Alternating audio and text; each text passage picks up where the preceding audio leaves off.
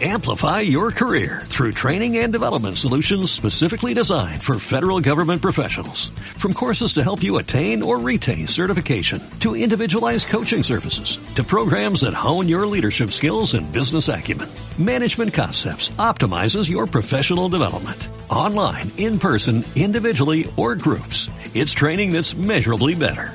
Learn more at managementconcepts.com. That's managementconcepts.com.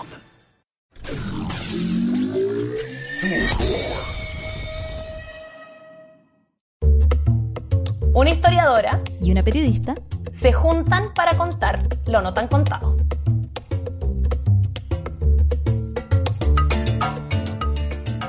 El juego es transversal a las culturas de la humanidad. A lo largo de los siglos, en la historia, todos los grupos, comunidades y civilizaciones han tenido juegos. Juegos de lógica, de creatividad y de azar. Aquí los humanos se distraen, pero también plasman en escalas de miniatura lógicas y prácticas de la vida cotidiana.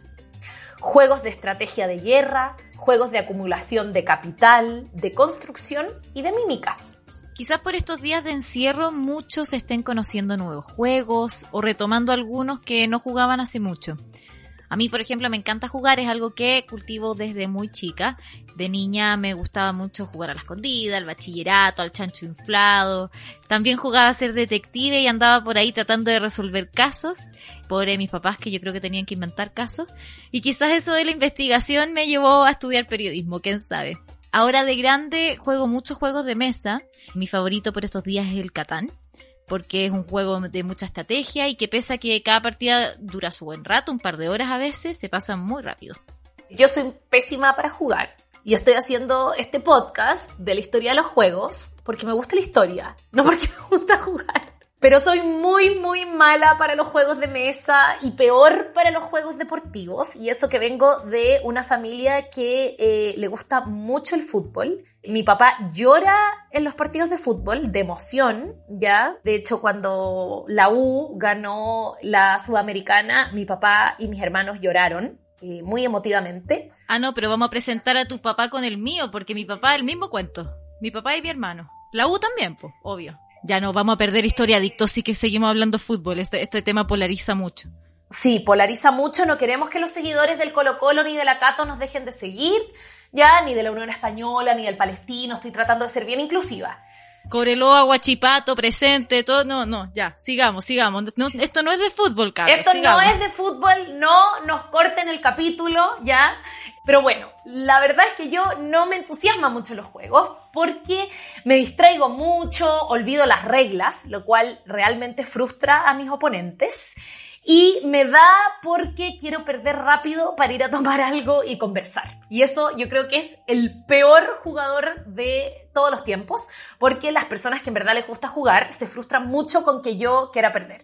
Sin embargo, de chica era muy buena para imaginar universos alternativos, donde yo era la profesora y las muñecas eran mis estudiantes. Me disfrazaba un montón. En mi casa, mi mamá tenía un baúl lleno de ropa vieja y de ahí sacaba como unos trajes antiguos y jugaba a que era Jane Austen. O sea, de verdad era una niña muy precoz, pero esos eran mis juegos, más o menos. Disfrazarme, jugar que era Jane Austen o Scarlett O'Hara de lo que el viento se llevó. Pero viste, Jim, entonces sí te gusta jugar. Es otro tipo de juego, pero te gusta. Exacto. Bueno, el juego, la fiesta, es la ruptura de lo cotidiano y el ocio es lo contrario al trabajo reglado. Así, entonces, el juego como actividad lúdica que altera la rutina, eh, nos distrae, es algo atractivo para nosotros, pero no solo eso, de una forma quizás menos consciente, expresa nuestras condiciones ideológicas, sociales y culturales, Jime. ¿Cómo se registra entonces en la historia este gusto por la fantasía, los juguetes y el juego en general?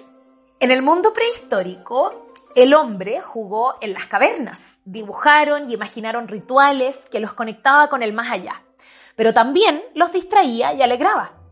Las pinturas prehistóricas nos muestran varias formas de celebración, como el baile y las representaciones teatrales, que no solo sirven como una ruptura del quehacer cotidiano, sino que también muestran creencias y cosmovisiones propias de aquellos grupos. Los juegos surgen en un mundo donde la delimitación entre lo sagrado y lo profano no existe. Los dados, hechos de hueso, se usan para entender a los dioses de manera adivinatoria, como también para ganar una partida entre amigos. Un ejemplo muy bonito de pintura rupestre representativa de juegos y fantasías son las pictografías de confluencia. Estas están en la cuenca alta del río Salado, en lo que hoy conocemos como Antofagasta. Estas pinturas fueron creadas aproximadamente entre el 1000 y el 500 a.C. y mezclan figuras humanas con figuras animales. En ellas se ven seres humanos ejecutando danzas y en muchas figuras no queda claro si es un humano o un camélido.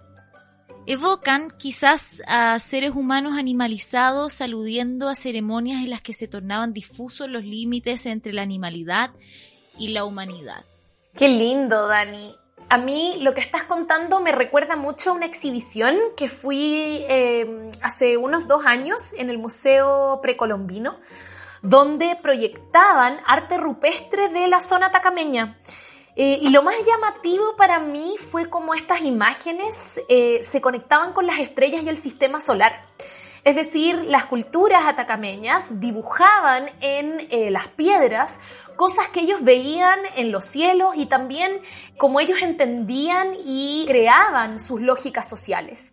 De alguna manera, a través de las danzas y las representaciones, expresaban un entendimiento profundo acerca del mundo que habitaban. Y ahora vamos a trasladar la mirada desde el cono sur al Mediterráneo. En el antiguo Egipto se ideó un juego de mesa que hoy podría parecerse al backgammon o al ajedrez quizás.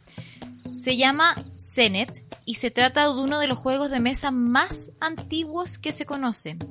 Una de las referencias más conocidas es una imagen de la faraona Nefertari jugando el Senet.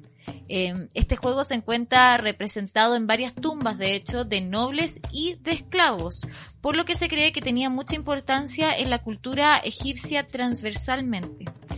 El objetivo em, de este juego es sacar tus piezas del tablero antes que tu contrincante.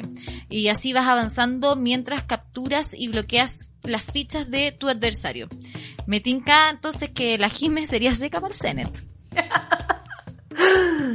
No, ya, sería muy mala, muy mala, y soy muy mala para el ajedrez y para todos esos juegos.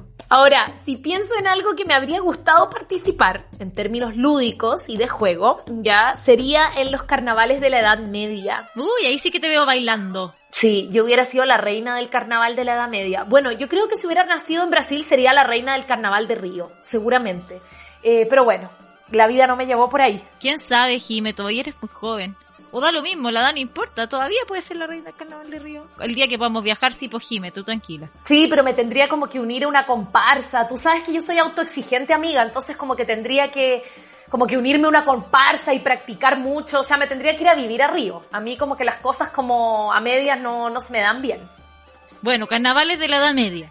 En esta época nos encontramos con muchas festividades, ¿ya? Y todos los juegos adjuntos que tienen que ver con las festividades, ¿ya? Obviamente, en la Edad Media, estas festividades estaban totalmente reguladas por la Iglesia y el poder feudal, donde se va a seguir un estricto ritual en el cual lo secular y religioso se mezclan. Ya este tipo de instancias, obviamente, van a ser aprovechadas por el poder feudal para imprimir, bueno, el poder feudal y el poder de la Iglesia, para imprimir ciertas pautas de comportamiento o llevar a cabo arengas ya con objetivos de guerra, los cruzados, todo en torno a lo religioso, ¿ya?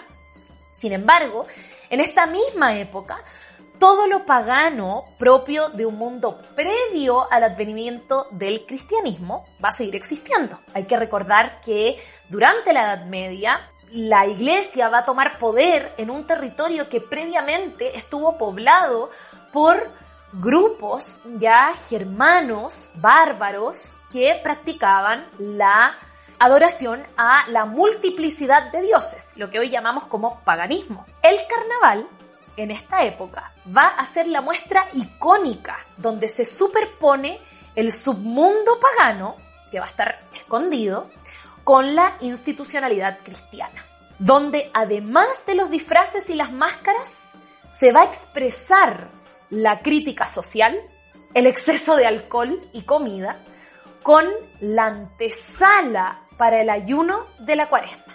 Yo, la verdad, lo que más más extraño de mis años en Ecuador, aparte de la comida, obviamente, patacones y demás, es celebrar carnaval. Ay, ¿cómo era, cómo era el carnaval allá? El carnaval en Ecuador es divertido porque la gente no baila en comparsas, sino que la gente hace guerras de agua en la calle. Y hay como una semana donde todo el mundo te moja y te tira como baldes de agua. Pero con bombita, ¿a ese nivel? Sí, sí, sí, sí. Me encanta. Es muy divertido.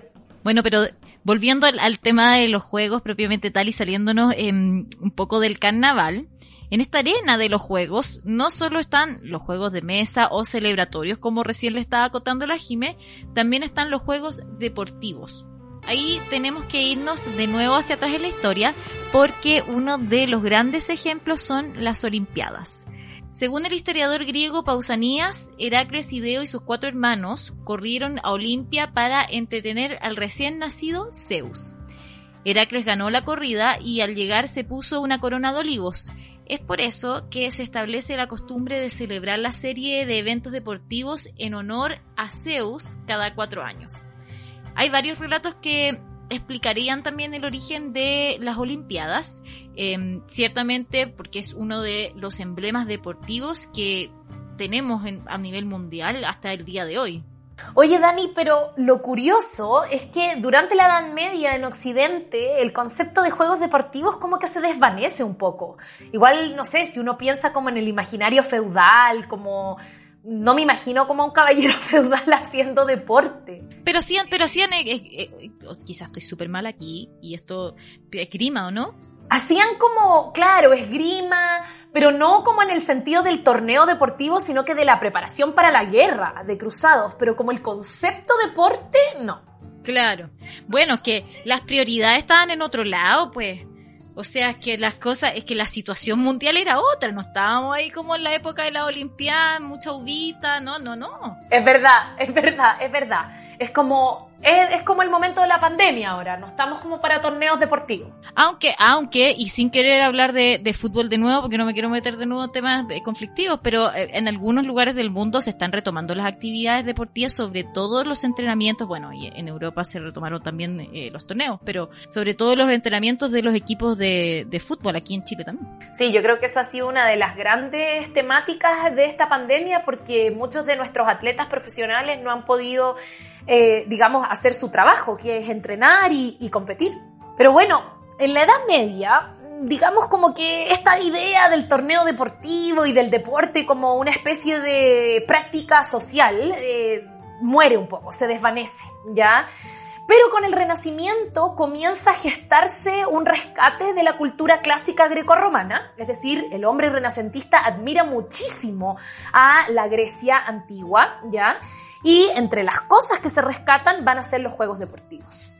La diferencia es que en el Renacimiento estos juegos se van a secularizar y no van a estar vinculados a Zeus, pero van a seguir, digamos, esta dinámica de eh, las Olimpiadas y del torneo clásico. Pietro Paolo Vergelio, un humanista italiano que vivió entre 1349 y 1428, se considera el fundador de la educación física. Pietro escribió una obra sobre la importancia de la preparación física para un Estado. ¿Ya? Y en esta obra él va a hablar de la natación, de la equitación y de los juegos de pelota. Qué interesante, Jime, como el juego en sí mismo abarca tantos espacios de la sociedad. Por un lado están los jugadores que participan del juego y por otro lado están los espectadores también. En Chile, bueno, lo vemos muy patente con el tema del fútbol, como ya lo hemos hablado un poquito. Eh, es la historia más reciente en la Copa América del 2015, por ejemplo, y 2016 que se realizaron acá en Chile. Ahí, por ejemplo, yo recuerdo haber estado eh, reporteando en La Serena para la Copa América del 2015. Em, para, para un canal de televisión. Yo no soy periodista deportiva, otro colega hacía esa pega, pero eh, yo estaba enfocada en cubrir a los hinchas. Eh, y La Serena en esa época era sede del grupo de Argentina, Jamaica, Uruguay y Paraguay, que era el grupo B de la Copa. Em, Y la cantidad de personas, Jime, que viajaron desde esos países para ver a sus selecciones fue impresionante y pasaban horas apoyándola fuera de eh, los campos deportivos donde estaban entrenando, los hoteles, veían de cualquier forma cómo llegar a donde estaban comiendo.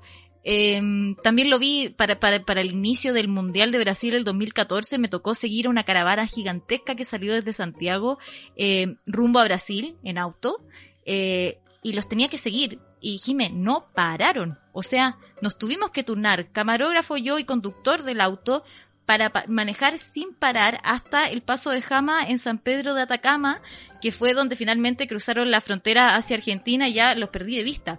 Pero así es eh, como la pasión y la entrega que puede tener un espectador por el juego que está viendo y por lo que ese juego representa también. Yo quiero hacer una, una intervención acá para puntualizar eh, la calidad de locutora que tenemos en este podcast. Eh, porque básicamente Daniela Cruzat eh, ha reporteado eh, situaciones que la verdad es que estamos súper acostumbradas a que la reporteen los hombres. Y creo que es importante hacer un paréntesis en este podcast para poner en valor el trabajo ya de Daniela y que este podcast de los juegos no solo está locuteado por una gran jugadora de Catán, sino que también una reportera de grandes eventos deportivos. Gracias. Yo no soy periodista deportiva, estaba ahí como cubriendo el tema más ambiente, como más humano del tema, pero hay grandes, y es verdad que son muy pocas, pero hay grandes periodistas deportivos en este país. Bueno, Retomando un poco el tema de esta pasión que sienten los espectadores al ver un juego, no quizás jugándolo, como es como partimos en este podcast, y esto en sí ha llegado a ser una entretención. Y muchas veces los espectadores juegan también su propio juego, apostando por el ganador, y los juegos también, ahí también tienen como cierta relevancia política, ya que en algunas culturas los usaban incluso como métodos de resolución de conflictos. Exacto. Por ejemplo, el palín que es un juego tradicional de origen mapuche. Se utiliza para terminar conflictos entre comunidades, también para convocar asambleas, como torneo donde los espectadores apostaban por el ganador, o incluso se jugaba en ceremonias funerarias en honor al difunto. Tan relevante y ancestral es el juego del palín que se volvió una amenaza para la colonización. En 1688 se prohibió ya que la iglesia denunció el palín como un juego que te llevaba a la promiscuidad de sexos, ya que lo jugaban tanto hombres como mujeres. Para nuestra audiencia que no sabe, el juego del palín es el juego de la chueca. Lo que pasa es que la chueca es la palabra que los españoles le pusieron al juego del palín. Y este juego fue tan relevante, pero no solo como un juego deportivo, sino que también en la arena política de la colonia, eh, ya que los españoles tuvieron que prohibirlo. Mira, qué interesante. O sea, lo prohibieron, pero lo jugaban también, porque le, que le hayan puesto la chueca significa obviamente que conocían el juego. ¿Lo empezaron a jugar también, Jiménez?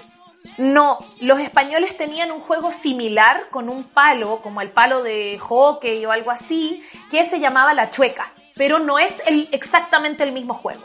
El palín se juega en una cancha rectangular, es parecido un poco al hockey, podríamos decir, eh, porque se disputa la pelota con un bastón. Este juego deportivo se declaró deporte nacional el 2004 y en la actualidad se organizan torneos y encuentros de palín en distintas ciudades del país. El Museo Mapuche de Cañete, de hecho, cuenta con una cancha o paligüe, eh, como se le dice Mapudungun, para el entrenamiento y el aprendizaje del palín. El tema del juego es muy amplio. Hay tantos ejemplos que seguramente estamos dejando fuera a millones en este capítulo. Lo que más me asombra de este tema es que, como los juegos forman parte fundamental de las culturas, estos no se pueden separar de los hechos cotidianos que vivimos. El palín como una manera de zanjar problemas, por ejemplo.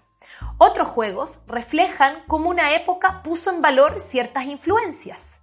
El acento de lo deportivo en el Renacimiento es un acto de rescate de lo greco-romano. Otras actividades lúdicas, como el carnaval, son prácticas que reflejan corrientes escondidas, rituales ancestrales, en medio del auge del cristianismo. Sí, es verdad, es muy amplio el tema, pero también lo veo, ¿sabes, Jime, como algo em, tremendamente personal. porque a pesar de que está vinculado a distintos espacios y aspectos sociales y políticos, el juego también habla mucho de nosotros como individuos. Algunos se inclinan por juegos de mesa, otros por juegos deportivos, otros quizás por juegos de azar. Sí, Dani. Y en ese sentido, los juegos de azar se pueden trazar en la historia a través del uso del dado. ¿Ya? El primer dado tenía cuatro caras o posiciones y era un hueso del talón de algún animal. Este se usaba primeramente en Sumeria. Los egipcios esculpen por primera vez un dado de seis caras, que es el dado que conocemos hoy. En China encontramos las primeras apuestas, ya en el año 3000 a.C. Los chinos eh, apostaban animales o objetos de valor en competencias atléticas o en juegos de azar, que jugaban también eh, con dados. Los juegos de azar no solo traen risas, divertimiento y dinero, sino que también presentan una adicción para algunas personas. Esta adicción se le llama ludopatía y fue reconocida por primera vez en 1980 por la Sociedad Americana de Psicología. Es bien interesante lo que se ha generado en torno a los juegos de azar y, los casinos eh, en el mundo. Y, por ejemplo, en el mundo indígena en Estados Unidos esto es muy fuerte. Las reservas em, indígenas son territorios que se encuentran bajo un set de legislaciones diferentes al resto de los estados o del estado en el que se encuentran y no tienen plena soberanía, pero sí algunas diferencias en sus leyes. Em, estas reservas tienen permisos para casinos y locales de juego que son actividades prohibidas en muchos estados. Esto se hizo en un principio para promover fuentes de trabajo y la economía de las reservas, muchas de ellas extremadamente empobrecidas a principios del siglo XX. Ciertamente las reservas que tienen eh, casinos generan muchos, muchos ingresos. Solo para que se hagan una idea, si se suman los ingresos que genera el juego de azar en las reservas eh, indígenas en Estados Unidos, alcanza a ser más que los ingresos que genera toda la ciudad de Atlantic City y la ciudad de Las Vegas juntos, que son dos ciudades que tienen y son reconocidas también mundialmente por la cantidad de casinos y cantidad de turistas que atraen para el juego de azar y la entretención. Sí, y bueno, como todo lo que brilla no es oro, este tipo de economía ha traído muchos problemas para las comunidades indígenas eh, que habitan estas reservas. Si bien ha promovido la economía y muchas de estas reservas se benefician de las ganancias que trae el juego de azar, las economías de juegos también traen muchos vicios y corrupción en territorios que antes no los tenían. Bueno, historiadictos, les hemos dado una pincelada por el mundo del juego. Recorrimos el Cono Sur, Norteamérica, Europa, China y el Mediterráneo. Esta diversidad de información tiene un hilo en común. Eso sí, el juego es un pilar fundamental para las relaciones humanas. Nos divierten, como también expresan mucho de nosotros mismos y de nuestra sociedad. Gracias por escuchar. Síganos en Spotify, aprieten el botón seguir para que les diga cuándo tenemos un nuevo capítulo y nos escuchamos en una próxima ocasión.